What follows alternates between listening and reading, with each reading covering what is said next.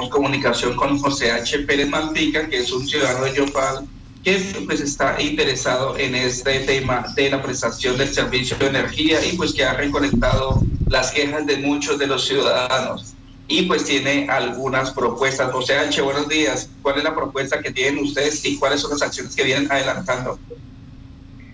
Hola Carlos, hola Marta, un saludo muy especial a Violeta Estéreo, a todos los cibernautas y los oyentes de esta importante emisora.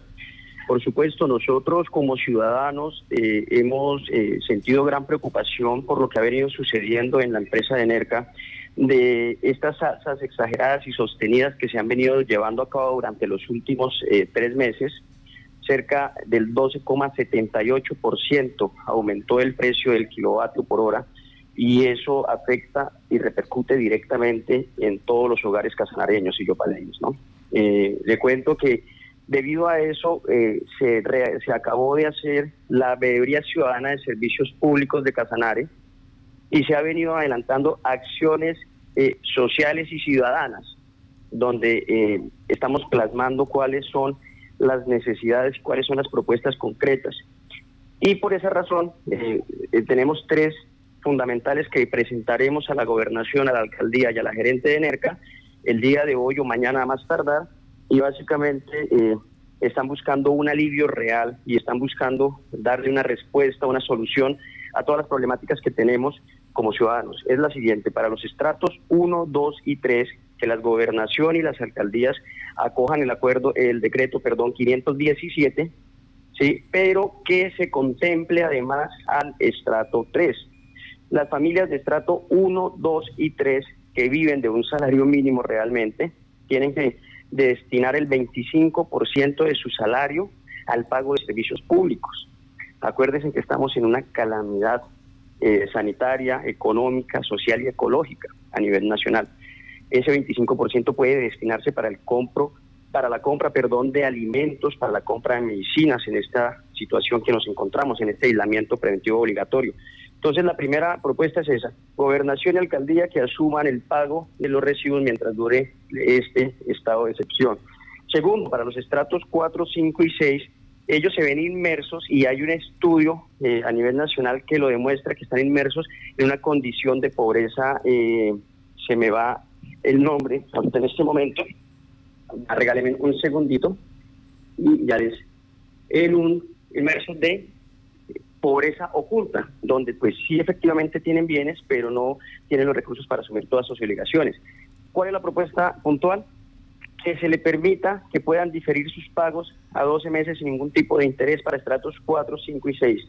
Y finalmente para el sector comercial, ellos ahorita están eh, sobre el régimen o bajo el régimen mejor de uso comercial, de pago de energía de uso comercial y es mucho más costosa y la mayoría no han podido abrir sus negocios, sus establecimientos comerciales y pues entonces la propuesta es que se les cobre durante el tiempo de excepción, durante el tiempo de calamidad, eh, en el régimen domiciliario. Son tres propuestas concretas que vamos a llevar. Eh, José H., la última, la parte comercial, ¿cómo es? Sí, que se les cobre bajo el régimen de uso domiciliario y no uso comercial. Con eso le vamos a disminuir el valor de los servicios públicos a los puestos y a las empresas, a las pequeñas y medianas empresas. Listo. Johan. Marta, quería preguntarle a José eh, ante qué autoridad se creó esta veeduría, teniendo en cuenta que pues estamos en un periodo de aislamiento y la mayoría de servicios están suspendidos. perdone, perdóneme, Johan, no le, escuché entrecortado. La ¿Ante qué autoridad se creó esta veeduría? ¿Con qué qué? La veeduría ciudadana, ¿ante quién se creó? ¿Ante la Personería, la Defensoría del Pueblo, Secretaría de Gobierno, Cámara de Comercio? ¿Cómo hicieron para ustedes formalizar esta veeduría ah, ciudadana? eh, sí, en este momento, en este momento ya eh, estamos en un proceso de legalización y efectivamente pues eh, se tiene que presentar ante la Personería para que quede totalmente en firme. Lo importante es que eh, las veedurías están consagradas y están apoyadas por la Constitución, son un derecho constitucional de la ciudadanía a reunirse y hacer estas veedurías en cada uno de los entes eh, públicos, lo mismo que en las contrataciones públicas, y eso permite que haya un control ciudadano. eh, la veeduría está en proceso de legalización, pero está la voluntad, está el trabajo, está el personal, la formación, la experiencia que van a llevar a poder desarrollar un control efectivo y eficiente a ENERCA, y no solo a ENERCA, sino a todas las empresas públicas del departamento. Bueno, eh, ¿para cuándo tienen previsto ustedes hacer entrega de esta propuesta a, a los municipios y a la gobernación? En este momento ya eh, nos encontramos en la elaboración del documento, ya tenemos unos borradores, tenemos un comité técnico donde se están haciendo los estudios y esperamos que el día de hoy o a más tardar el día de mañana estemos entregando la propuesta a la gobernación, a ENERCA y a las alcaldías, o a la alcaldía de Yopal por el momento. ¿Algo que aportar, eh, Carlos? Bueno, pues muchas gracias José H. Pérez por esta información. La ciudadanía entonces se organiza para hacer control y veeduría. Control, señor. Perdóneme, eh, una, unas cositas, es que queremos hacer una claridad. Eh, lo que pasa es que aparentemente eh, la ingeniera La Rota está viendo que este tipo de movilizaciones sociales, si este tipo de justas reclamaciones se están yendo en dirección a ella como su persona. Y nosotros queremos dejar claro que lo que estamos haciendo es una exigencia justa, tanto a ENERCA como a la gobernación como a la alcaldía, de que le den soluciones reales a los ciudadanos, máxime en el estado de excepción en el que nos encontramos. ¿Sí? De ningún momento, desde ni la veeduría ni desde los grupos que se ha venido manejando, a ella se le ha tratado de, afectar su integridad como persona y menos como mujer. Yo creo que realmente, eh, y me va a disculpar la, la la abogada, lo que ella sabe, pues obviamente es abogada, sabe buscar una salida para de alguna forma eh, tergiversar cuál es la verdadera eh, justa causa social. Y quiero además dejar claro también aquí, eh, Martica y a todos los de Violeta, que nos han llegado algunas denuncias anónimas, ¿sí? pero nos han enviado algunas pruebas donde dicen, venga, ENERCA tiene problemas no solo por el valor del kilovatio de factores externos, sino que también tiene problemas administrativos, tiene problemas contractuales, tiene problemas eh, en las en pérdidas, en manejo de cartera, que han llevado a que todas estas fallas administrativas, operativas, politización, ojo, politización de ENERCA, burocratización de ENERCA, eh, sea más costosa, sea menos repetitiva, y eso le están trasladando toda la responsabilidad a los ciudadanos. Sí, es importante recalcar eso. Además, nosotros también, para que la ciudadanía también lo sepa, nosotros estamos dando un impuesto para, de alguna manera, solventar las pérdidas de Electricaribe, una de las empresas prestadoras de servicios de energía que ha estado en cursa en muchos problemas de corrupción. Y no, ya Casares le ha tocado también sacar platita de su bolsillo para pagar esas, esas falencias en Electricaribe. Pero lo curioso del caso es que incluso Electricaribe tiene el valor del kilovatio hora más barato que nosotros, casi 150 pesos por debajo.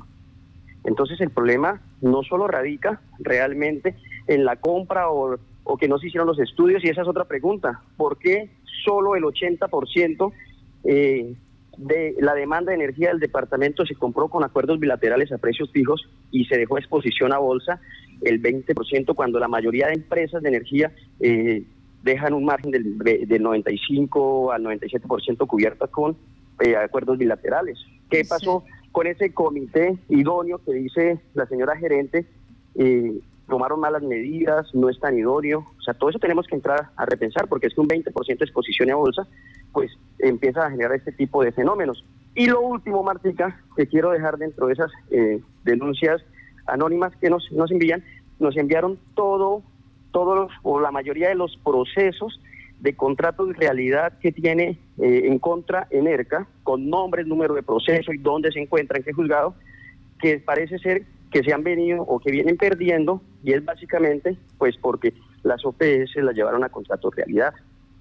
¿Sí? Y aparte de eso porque eh, abogan estas personas o algunas personas que, nos, que nos, se comunicaron con nosotros abogan que las razones por las que eh, los despiden son eh, poco justificadas e inclusive tengo un pantallazo de una conversación entre uno de ellos con la ingeniera Nidia Larrota donde dice que ella no es la culpable de la salida de él, que incluso él era el puente entre ENERCA y la gobernación. Entonces aquí nos empiezan a saltar muchas dudas de qué es lo que realmente está pasando, de cómo es que está funcionando ENERCA y pues de alguna manera se puede reafirmar nuestra presunción de que ENERCA está más a un servicio político que a un servicio ciudadano.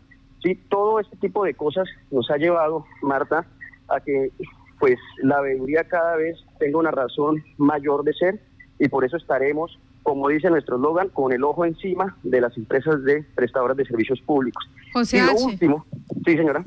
Es que me dicen acá eh, que, hay, que aquí no aplica la ley 142 eh, porque para eso existen los vocales de control de servicios públicos y las veedurías ciudadanas eh, pues no serían eh, hacedoras, digamos, de este seguimiento y control social, sino la asociación de usuarios.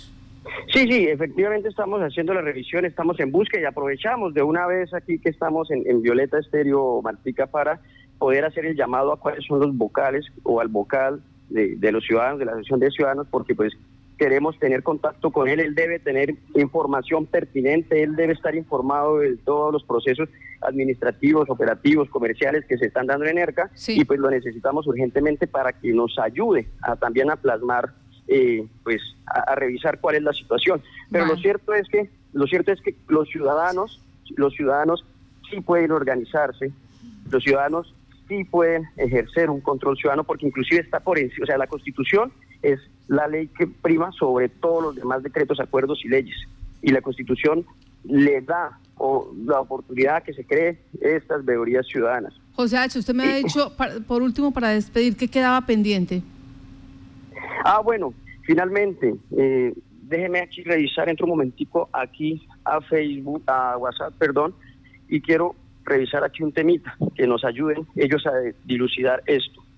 Eh, resulta que me envían un pantallazo también donde eh, presuntamente está el, el, yerno de la señora La con la hija eh, y me dicen que él sí tiene un contrato, fue uno de los primeros contratos que salió a comienzos de año, sí, durante todo el año. Entonces, de alguna manera... ¿Estamos hablando de qué vigencia? ¿2019?